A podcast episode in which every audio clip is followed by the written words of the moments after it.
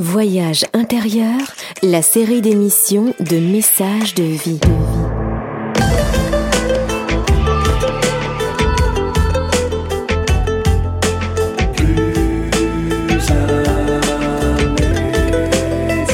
Une émission produite par Richard Federman.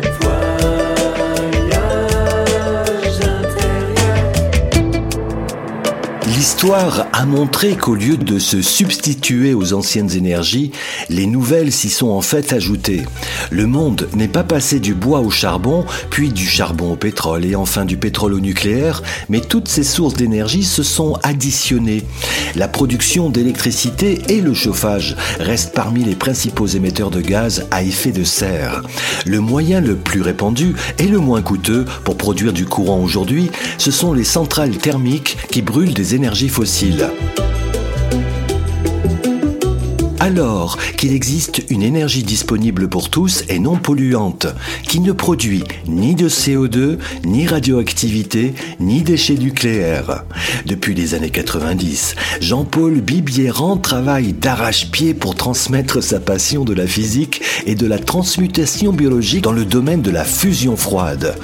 Certains chercheurs n'hésitent pas à assimiler ces expériences à celles de l'alchimie et de la transmutation du plomb en or. Et alors? Physicien chercheur au CNRS, maître de conférence, Jean-Paul Bibiran a installé dans son jardin un petit chalet en forme de laboratoire, entouré de machines retentissantes, toutes chantantes, pour développer une nouvelle source d'énergie pour tous et bientôt disponible. Et il n'est subventionné par personne. Vous savez combien il n'est pas coton d'assimiler des propos de chercheurs indépendants, surtout lorsqu'ils sont transportés par leur passion. Pour ce faire, je suis allé sonder naturellement le cœur de Jean-Paul Bibiéran, ce jeune homme de 75 ans, sorti des sentiers battus à la rencontre de ses deux amours. Lui se nomme Palladium et elle s'appelle Hydrogène.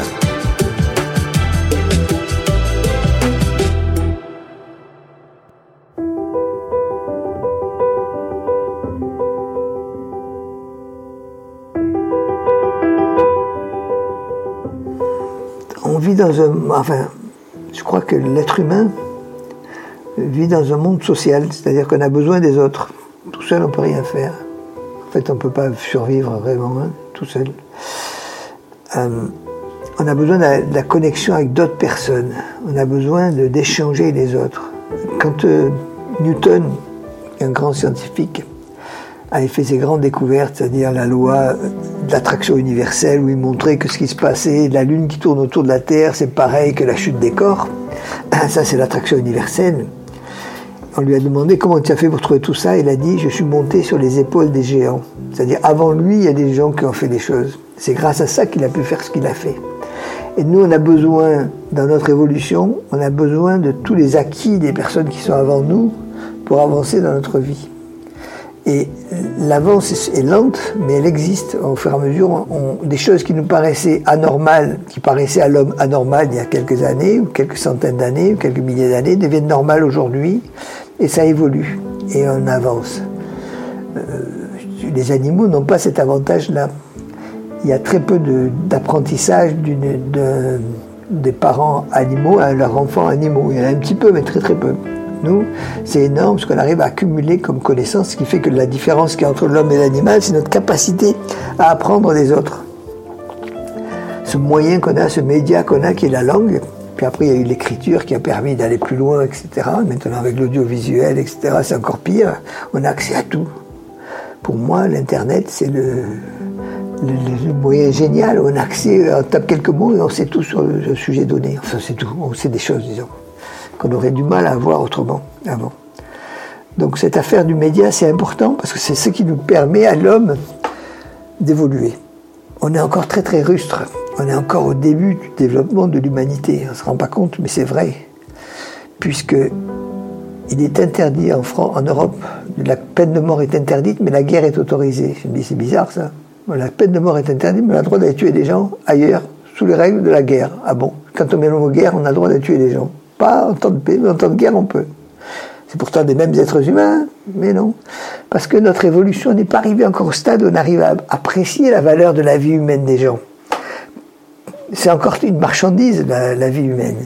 Alors que normalement, c'est la chose la plus précieuse qui soit, puisque le jour où on est mort, c'est fini. Tout s'arrête. Mais non. On nous autorise à aller tuer des gens avec un drone, avec un truc, on tire, on le tue, oh, il est plus là, c'est bon, ça fait un de moins. Bon, voilà, il est mort. Mais notre conscience n'est pas arrivée au point où on arrive à apprécier la valeur des gens, quoi. Ça vaut rien, quoi, la vie humaine, pour certains. Et donc, tant qu'on n'a pas évolué, et ça se fait, c'est lent cette évolution, hein. elle est très très lente, parce qu'avant c'était pire, il y a des choses qui étaient pires que ça.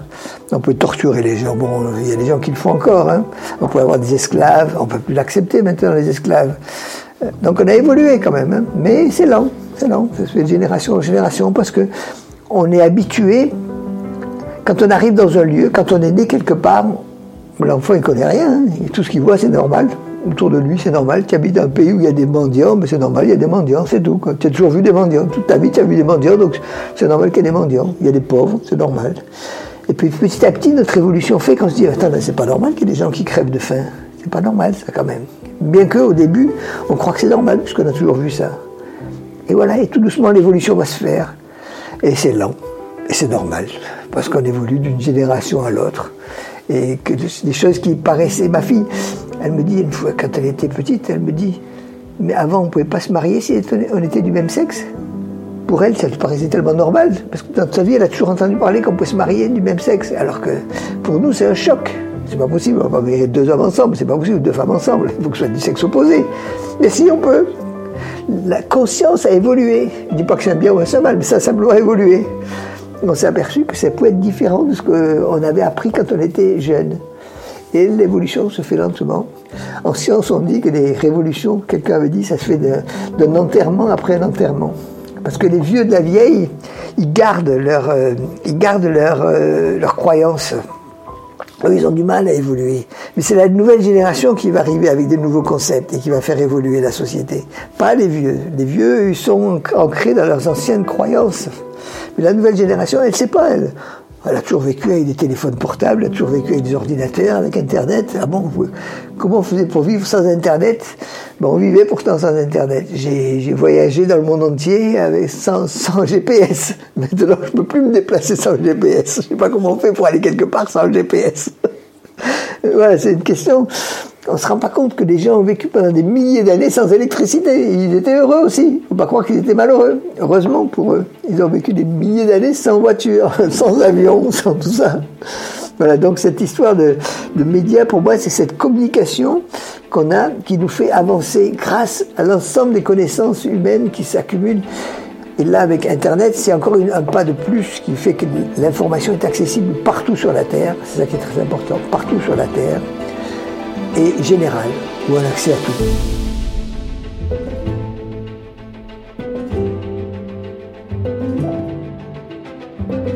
Message de vie. Donner à comprendre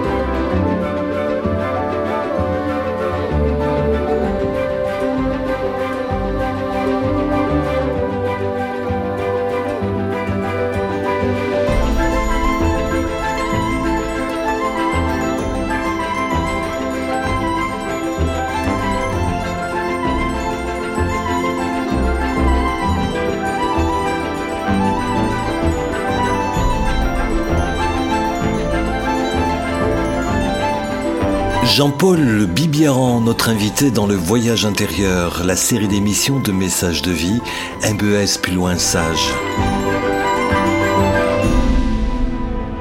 J'ai l'avantage, je ne sais pas où un inconvénient, d'avoir 74 ans. Et donc, euh, d'ailleurs, chaque fois qu'il y a un groupe de gens, c'est rare. Très souvent le plus vieux de tous. Je ne sais pas pourquoi c'est comme ça, mais le fait d'être vieux. Et j'ai l'impression que des gens ont dit que si, jeunesse savait, si vieillesse pouvait, ben nos connaissances, notre expérience fait qu'on voit les choses différemment avec le temps. Et ça augmente, quoi, au fur et à mesure. Et c'est vrai, il y a des choses que je... Ben, c'est intéressant parce que moi, je, commence à avoir un certain âge. L'essentiel de ma vie est plutôt derrière quand même. À 74 ans, je ne peux pas dire que j'ai 74 ans devant moi encore à vivre. Même si je suis très optimiste, je n'aurai pas 74 ans, j'en suis sûr. Euh, mais quand même, le fait de vouloir toujours apprendre fait que on peut rester jeune. Celui qui dit qu'il veut plus rien apprendre, qui, il va se sentir vieux, il va mourir puisqu'il n'a rien d'autre à faire.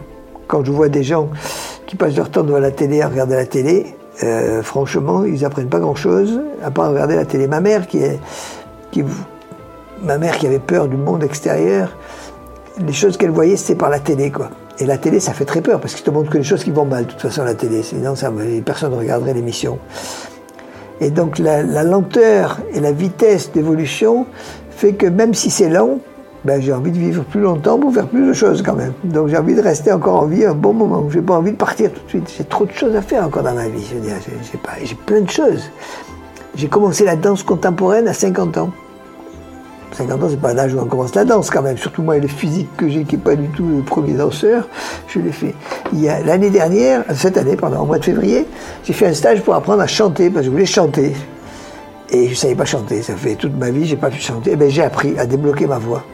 Euh, il n'y a, pas d'âge pour apprendre des nouvelles choses.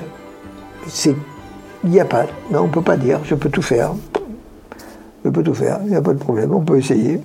On réussit, on réussit pas. Mais je ne serai pas, probablement pas un, grand chanteur euh, qui ira à la télévision. Mais pour moi, ça suffit, parce que je chante pour moi, en fait. Je chante pour moi-même, pour le plaisir, Voilà, c'est tout. Hein. Je danse pour le plaisir, je chante pour le plaisir, je fais des trucs pour le plaisir. C'est tout. La clé, quand même, c'est de se faire plaisir dans la vie. Hein. Les gens qui sacrifient, j'aime pas ça, moi. Les parents qui sont sacrifiés pour leurs enfants, c'est mauvais. Hein. Parce qu'après, il y a une culpabilité permanente chez l'enfant. Ah, mes parents sont sacrifiés, alors il faut que je fasse ce qu'ils m'ont décidé, ils ont pensé que je devais faire. Tu te rends compte? Mon père a voulu que je sois chirurgien, donc je suis chirurgien, mais toute ma vie, je voulais être juste peintre. Et à 80 ans, quand ils sont à la retraite, finalement, ils vont commencer à peindre, alors qu'ils ont passé 80 ans à pas peindre. Ils ont fait chirurgien pour faire plaisir, parce que le parent s'est sacrifié pour qu'il fasse ses études. Non, mais c'est une catastrophe. Une catastrophe. On ne peut pas se sacrifier pour les enfants. On fait ce qu'il faut pour les enfants, mais on ne se sacrifie pas. On fait parce qu'on a envie de faire.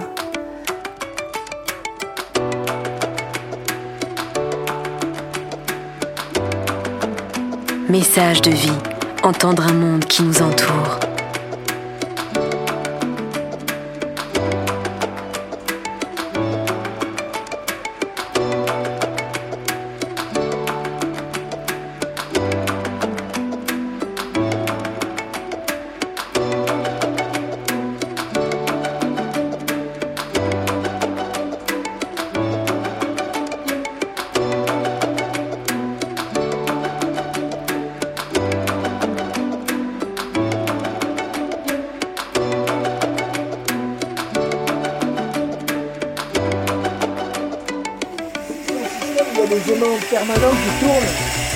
À une certaine fréquence et qui produit un champ magnétique variable qui excite des atomes dits de nickel ou de fer pour les, pour les activer.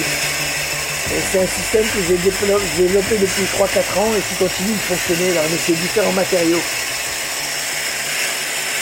Et pourquoi faire? Alors, tout ça, c'est dans l'objectif de faire de la fusion froide, c'est-à-dire de faire de l'énergie à partir d'hydrogène et de métaux et qu'on obtienne plus de chaleur que la chaleur qu'on a mise pour chauffer le, produit. Donc c'est une piste parmi d'autres. Celle-ci, elle est assez unique parce que c'est un appareillage unique au monde, je crois, ces aimants qui tournent comme ça, qui font ce champ variable, et dans des conditions où on peut faire varier la température d'une manière euh, comme on veut en fait, jusqu'à presque 500 degrés de l'ambiance jusqu'à 500 degrés, avec un champ magnétique qui est important, de l'ordre de 0,6 Tesla, ce qui est gros. C'est des éléments très puissants qu'on a mis là-dedans. je ne sais pas si c'est une blague ou quoi d'un Américain qui dit qu'il a réussi parce qu'il croyait que c'était impossible. Il y a des pompes un peu partout. Parce que les choses réalisables ne sont pas intéressantes, c'est les irréalisables qui sont intéressantes. C'est réalisable, ça a déjà été fait. Ah non, les choses irréalisables, c'est les plus intéressantes. Moi, je suis chercheur et j'adore les choses irréalisables. Quand je fais mes expériences, euh, j'aime bien faire des choses qui normalement devraient donner autre chose et puis donnent autre chose. C'est fabuleux. Par exemple, là en ce moment, je mets 30 watts, mais au lieu d'avoir 30 watts de sortie, j'ai un peu plus. J'ai 30,36 watts. C'est pas beaucoup, mais c'est un début. Là, je suis encore trop bas en température. Là, je suis à 670 degrés. Quand je monterai vers les 750, ça, produira encore plus. Donc, il l'énergie produite augmente avec la température. Et après, quand je monte trop en température, ça redescend. Donc, il y a un optimum vers les 700 degrés à peu près. Entre 700 et 750 degrés, c'est là qu'il y a le meilleur rendement. Et après, ça redescend. Je suis assez fanat de. Et là, tout ce qu'on voit, c'est des pompes. Parce qu'il faut faire le du, du créateur de, des voitures Tesla, des, des, fusées. Le gars, il est capable d'inventer des trucs. Je dis, attends. On ouais, on va récupérer les fusées une fois qu'elles ont décollé, on va récupérer les morceaux pour les recycler.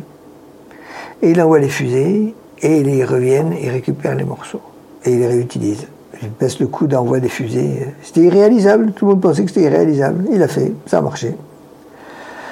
Quand j'étais enfant, ma, ma grand-mère, me disait, on ne peut pas aller sur la Lune parce que Dieu a dit peupler la Terre, elle n'a pas dit la Lune. Donc elle était persuadée qu'on ne pouvait pas aller sur la Lune.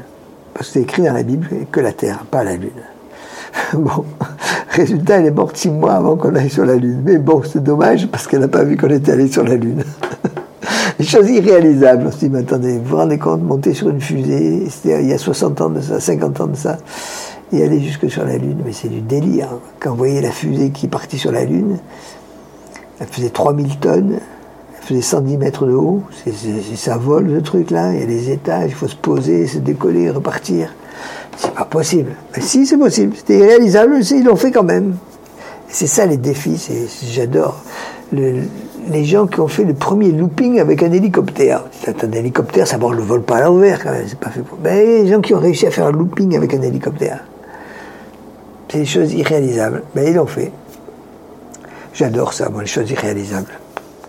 Les choses qui sont en dehors des sentiers battus. Il y a les autoroutes et puis il y a les petits chemins de traverse. C'est cela qui sont intéressants. Je n'arrive pas à comprendre. Je comprends pas, c'est normal, c'est très technique. C'était incroyable. c'est un laboratoire de recherche. Ouais, mais quand même. Non, mais c'est la science ici. Non, mais la science, c'est très, c'est très pointu ce que je fais là.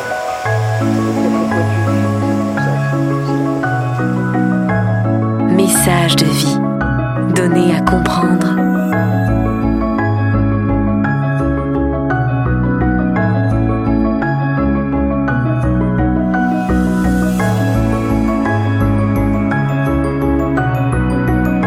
ingénieur en physique nucléaire et électronique, docteur ingénieur et docteur en sciences, voici Jean-Paul Bibieran de retour dans le voyage intérieur, la série d'émissions de messages de vie, MES plus loin sage.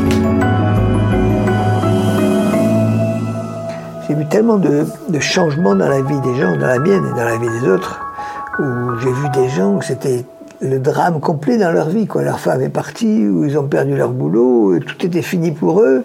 Et puis après, quelques temps après, ils vont bien. Soit ils ont trouvé notre femme, soit ils n'ont pas trouvé notre femme, mais leur boulot est revenu. Alors que sur le moment, c'était dramatique, c'était la fin du monde, quoi. alors que ça n'était pas du tout. Mais nous, dans notre tête, on a cru que c'était la fin du monde parce que par rapport à ce qu'on vivait, c'était un gros changement qu'on voulait pas, quoi.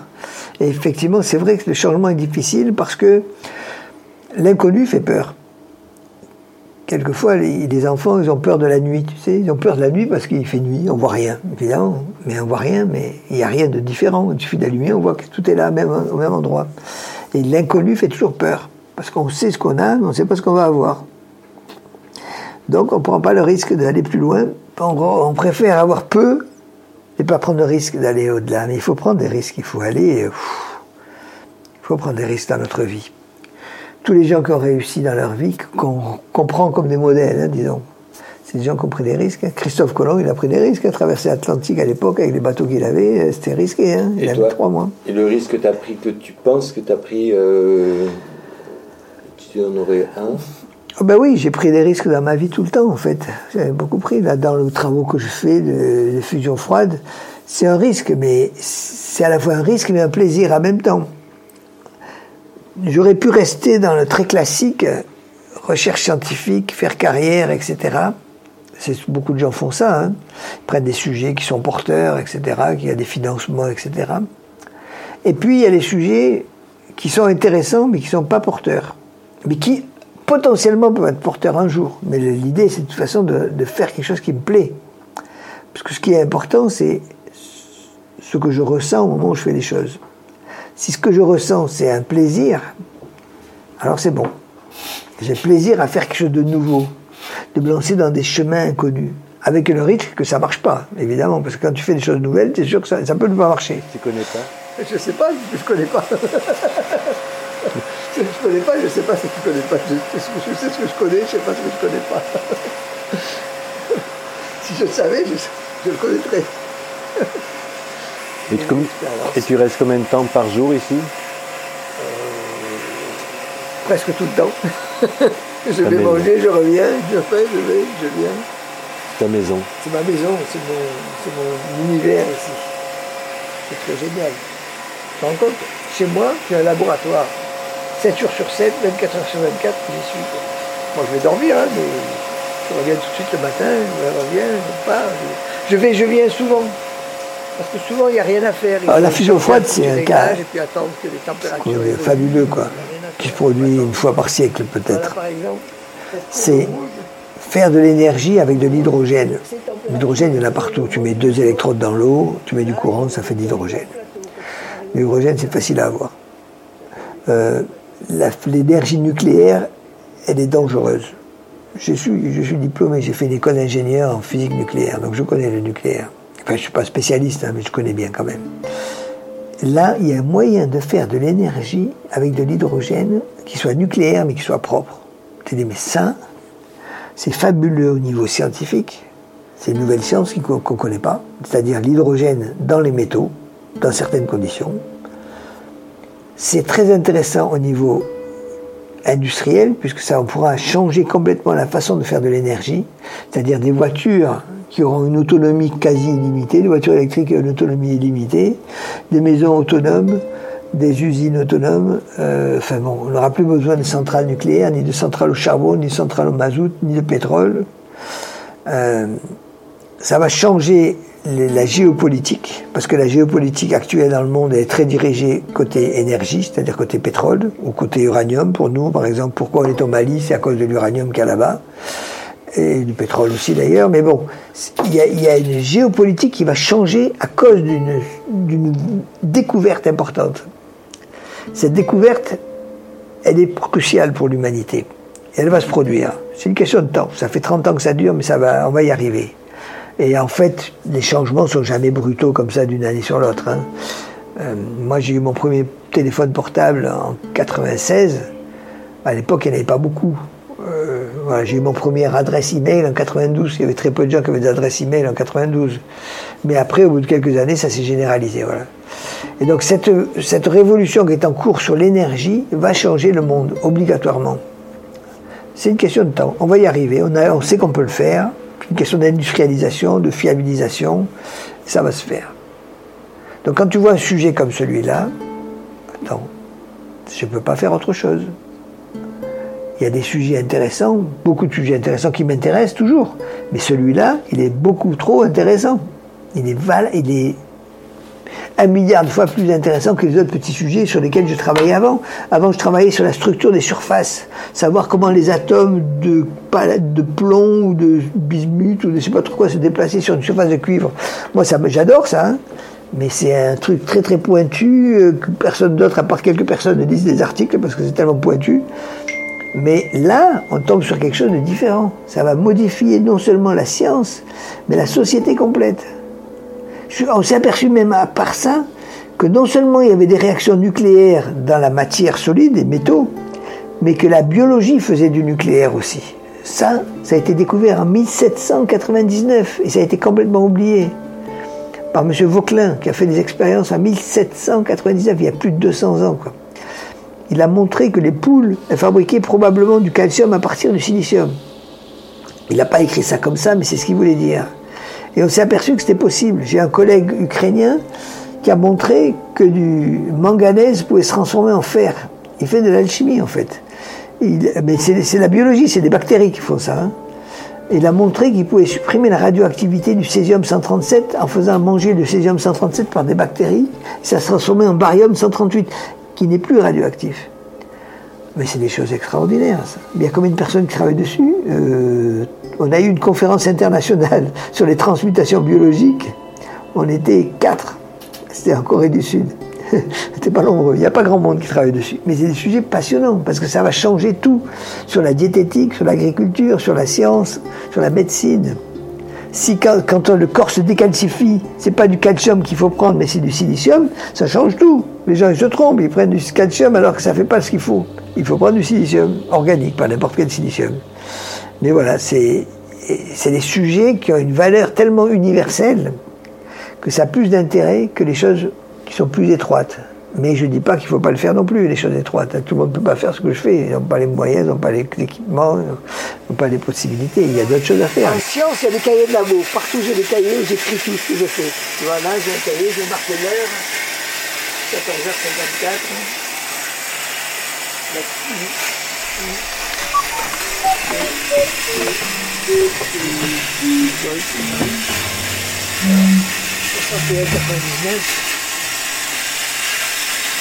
0900. La puissance est de 55,79 watts. La température en ce moment c'est 397. la pression, je crois, 537. Je vais baisser un petit peu. Je vais passer à 80. 0,8 ampères. Voilà. Et je vais laisser comme ça pendant une heure à peu près pour que ça se rééquilibre les températures et après ferai un autre. C'est pour ça que je vais, je viens souvent au labo pour faire des mesures comme ça. En attendant, peux manger, boire le café, faire mon truc, discuter avec euh, femme et enfants, voilà. Il se trouve que j'étais prof de physique pendant plus de 40 ans, 42 ans, 43 ans, je sais plus. Donc j'ai enseigné toute ma vie. Et j'ai adoré enseigner. Bon, il y a des choses que j'ai pas aimées dans l'enseignement, je vous dirais lesquelles c'est. C'est simple, c'est corriger les euh, non, faire des sujets d'examen, corriger les copies d'examen. ça j'ai horreur. Mais euh, l'enseignement lui-même c'est fabuleux. Faire transmettre quelque chose aux gens euh, que je connais, que j'aime. Moi c'est la physique, hein, j'adore la physique. Et transmettre ce, plaisir de la physique. Et je me souviens un gars et ça m'avait marqué ça. Un de mes collègues, il me dit je comprends pas. Et j'avais eu son fils comme étudiant. Il me dit je comprends pas. Il dit depuis qu'il était avec toi, il veut faire de la physique. Avant, il ne voulait pas en faire. Ça m'a fait plaisir parce que j'ai transmis le, plaisir de faire de la physique. Pas les équations, les calculs, mais la notion même de ce qu'est la physique. C'est ça qui est intéressant. C'est pas les calculs, les calculs, c'est technique, tu prends un livre, tu apprends. Mais la notion même, ce que c'est la physique. Ça, ça s'apprend pas. Ou tu le comprends ou tu le comprends pas. Il faut le comprendre. Si tu comprends pas, tu comprends pas. Voyage intérieur, la série d'émissions de messages de vie. Il y, a une, loi de Newton qui dit que quand tu poses un objet sur une table, par exemple, il y a une force qui l'attire vers le bas, mais il y a une réaction qui est, opposée à la force. Ces histoires de force, une réaction, c'est quoi une réaction? Et, et en fait, j'ai mis très longtemps même à comprendre pourquoi c'était comme ça franchement, j'aurais dû le comprendre plus tôt, mais j'ai mis longtemps à comprendre. C'est que quand il y a une force, il y a un mouvement. Dès qu'il y a une force, j'appuie sur quelque chose, ça avance. Pour qu'un objet n'avance pas, il faut qu'il n'y ait plus de force. Alors quand je mets un poids sur une table, comme il y a une force qui le tire vers le bas, il devrait traverser. Il faut donc que la table envoie une force équivalente dans l'autre sens pour neutraliser ça. Peu importe le poids que je mets, il y a toujours une force équivalente dans l'autre sens qui va l'équilibrer. C'est la réaction. C'est des notions, tu te dis, mais Newton, il a compris ça à l'époque. Il y a longtemps. Hein. Moi, je le comprends maintenant. Bon, c'est bien. non, mais l'enseignement, c'est important. Transmettre, transmettre, c'est, comment dire, bah, on enseigne tout le temps, en fait, et on apprend tout le temps. Hein. Jean-Paul Bibieran s'intéresse à la science dans ses limites, en essayant de découvrir les lois de la nature qui nous gouvernent. Il y a beaucoup de sciences à découvrir, et pas seulement grâce à de gros télescopes ou des accélérateurs géants. De petites expériences bien pensées devraient nous permettre de mieux comprendre la nature. Il cherche, il cherche Jean-Paul Bibieran. Oui. Moi, j'apprends tout le temps. Je suis dans la physique, euh, puis j'apprends tout, le temps des choses nouvelles. tout ce que je sais, j'ai pas appris à l'école, hein. certainement pas. J'ai appris après. À l'école, tu apprends un petit peu, mais après, tu, apprends à la limite, tu apprends à apprendre, en gros. Après, c'est là que tout se fait. C'est dans la vie courante qu'on apprend au fur et à mesure. Un métier, c'est comme ça qu'on apprend. Hein. Et une qualification, n'importe laquelle, euh, tu n'as pas appris à faire de la radio, euh, tu n'as pas appris à faire de la télévision. Le premier homme qui a fait du cinéma, il n'est pas allé à l'école de cinéma. Le premier homme qui a piloté un avion, il n'est pas allé à l'école de pilote d'avion. Le premier homme qui a conduit une voiture, il n'avait pas de permis de conduire. C'est que des trucs comme ça, c'est tu, apprends au fur et à mesure, et puis après tu enseignes, tu expliques aux autres. Parce que le premier homme qui a piloté un avion, il s'en est sorti, il n'est pas mort. Mais euh, si tu il faut être doué, sinon il y a beaucoup qui sont morts parce qu'ils ne savaient pas bien piloter ou ne savaient pas bien conduire. Donc on a créé des règles pour comment faire pour bien piloter, bien conduire, etc.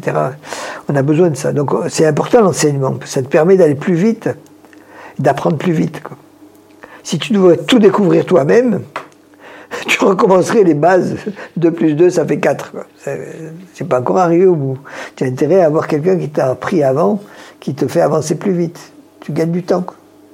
Et après, à un moment donné, c'est comme la fusée, elle lance le satellite, le satellite il part tout seul. Hein. Mais il faut au début euh, quelqu'un qui t'aide. Et l'enseignement, c'est ça qui nous permet d'aider, qui nous permet d'aller plus loin que ce qui était, que de partir de zéro.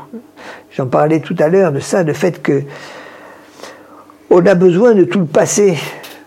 Et c'est la force de l'homme par rapport aux animaux, c'est ça, c'est l'enseignement.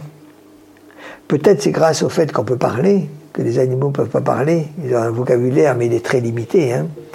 Euh, évidemment, hein, même les animaux, les arbres aussi, apparemment, ils peuvent discuter entre eux. Mais bon, il ne faut pas des grands discours philosophiques, hein, ni de mathématiques, mécanique quantique, ni de relativité générale entre arbres. Ils n'en parlent pas de ça. Ils peuvent peut-être parler de, la pollution qui arrive ou des choses comme ça, d'un ennemi, euh, d'une bactérie, d'un truc qui arrive qui va les détruire. Ils ne vont pas parler de choses euh, profondes, quoi. Ils peuvent pas. Le chat, il sait qu'il peut sauter, qu'il peut attraper les souris, euh, mais il n'est pas conscient de ça. Il, le fait. C'est naturel, il sait le faire. C'est l'instinct. C'est pas, c'est pas, c'est pas, c'est pas conscientisé. Voilà. Je sais pas si vous dire ça le terme. Nous, on a besoin d'être conscient des choses. Et l'enseignement, pour ça, c'est très important. Et c'est pour ça que c'est très dangereux, l'enseignement. Parce que suivant la piste où tu envoies l'enfant, il va se retrouver dans un endroit ou dans un autre. Si tu lui enseignes la haine des voisins, eh ben, il va avoir la haine des voisins, parce qu'il croit que c'est normal de haïr son voisin, parce qu'il est un peu différent de toi. Je vois ça un peu partout, dans les règles.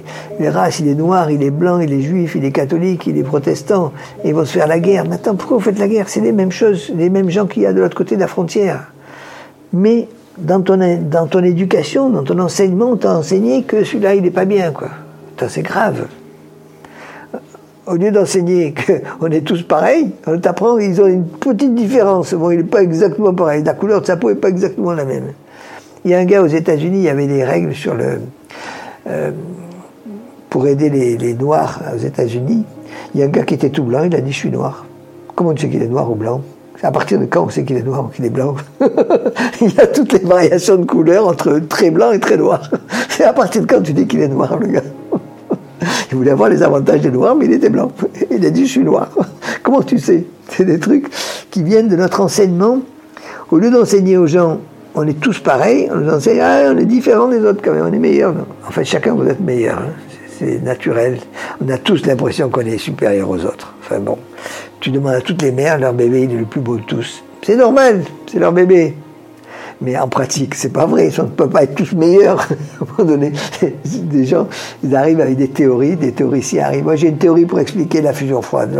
J'ai une autre théorie. Il y en a 60 de théories sur la fusion froide. J'ai dit probablement elles sont toutes fausses. Ça m'étonnerait qu'elles soient toutes vraies. probablement elles sont toutes fausses. Mais chacun est persuadé que le sien est bon, quoi. la sienne, sa méthode, sa compréhension, ce qu'il va faire, c'est la meilleure façon de faire les choses sur la Terre. Ouais, je suis sûr. Ouais. Toi, que tu penses? Tu penses que la tienne, c'est la plus. Non, justement, moi, je sais pas, c'est ça mon problème. je dis, attendez, moi, je sais pas. Je, je suis un pragmatique. Euh, je sais faire une mesure. Il y a une notion que j'ai compris il n'y a pas très longtemps. C'est entre la mesure et le modèle. Je vais t'expliquer ce que ça veut dire. J'ai de l'eau, je mets un thermomètre dedans, je lis 22 degrés. C'est 22 degrés, le thermomètre le dit, c'est 22 degrés. Le soleil, le centre du soleil est à 50 millions de degrés. Personne n'a mis de thermomètre dans le soleil. C'est un calcul qui donne 50 millions de degrés. Si tu changes de modèle de calcul, tu trouves autre chose. C'est un modèle actuel qui donne ça. Peut-être que demain, quelqu'un aura un autre modèle qui donnera une autre température. Donc c'est deux choses différentes. Les mesures, c'est une mesure, et puis l'interprétation des modèles, c'est une autre. C'est pas pareil, c'est deux choses différentes. J'avais, quand j'ai commencé ma thèse à Paris, j'ai rencontré le directeur du labo qui m'a dit faites très attention quand vous publiez un article, séparez bien les mesures des interprétations. Il dit les mesures resteront toujours, les interprétations vont toujours changer. c'est une interprétation. Donc, c'est, je sais pas moi, je fais des mesures, des gens ont des théories. Je suis obligé d'utiliser mon instinct pour faire des expériences. Je me dis, il faut être un peu plus d'hydrogène, un peu moins d'hydrogène. Je ne sais pas combien. C'est une question de dose, comme toujours. Hein. Le sel, c'est bon. S'il y en a trop, c'est dégueulasse. C'est une question de dose. Euh, il n'y a pas de truc parfait. Il y a des doses dans tout. il faut trouver la bonne dose. je ne sais pas ce que je vais faire, mais je sais, j'ai aucune certitude. Hein. Je sais simplement que ça marche, parce que j'ai mesuré. Pas parce que j'ai cru, mais parce que moi-même j'ai fait les mesures. Je sais que c'est vrai. J'ai lu les autres aussi, hein, parce qu'on apprend avec les autres. Donc, euh, c'est comme ça que je vois les choses dans ma vie. C'est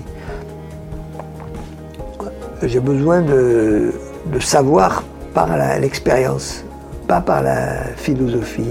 Il y a des gens qui savent ce qui va se passer après la mort. Ils ont de la chance de savoir ça. Comment ils peuvent savoir? Personne qui est mort qui est revenu nous raconter, et même s'ils sont venus nous raconter, on ne comprendra pas. Euh, j'ai un cas qui m'intéresse beaucoup.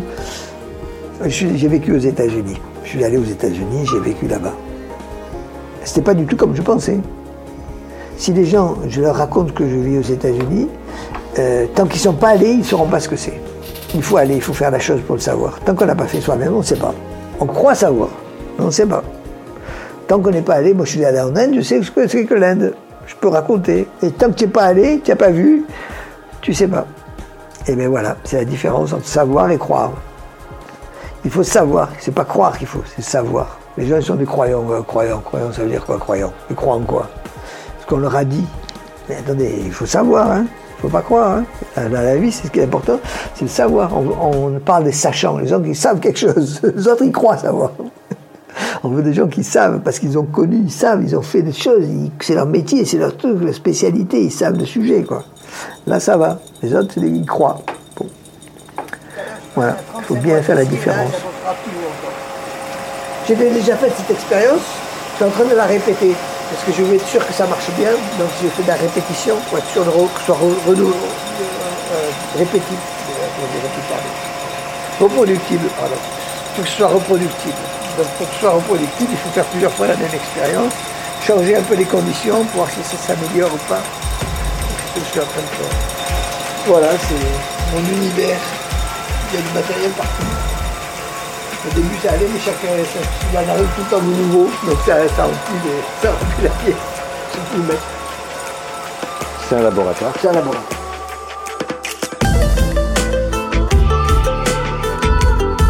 Vous avez pu pénétrer un instant dans le laboratoire en ébullition de Jean-Paul Bibéran le temps d'une émission.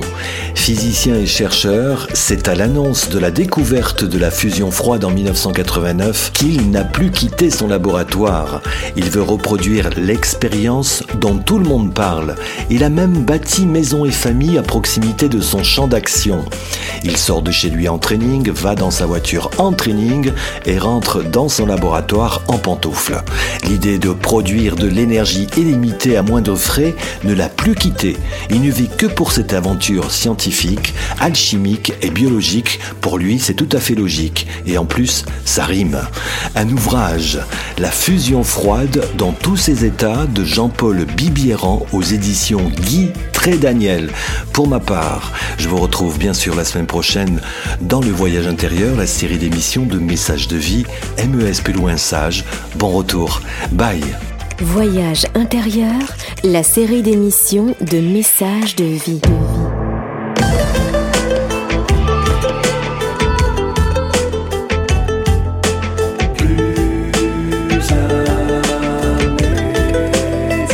Une émission produite par Richard Federman.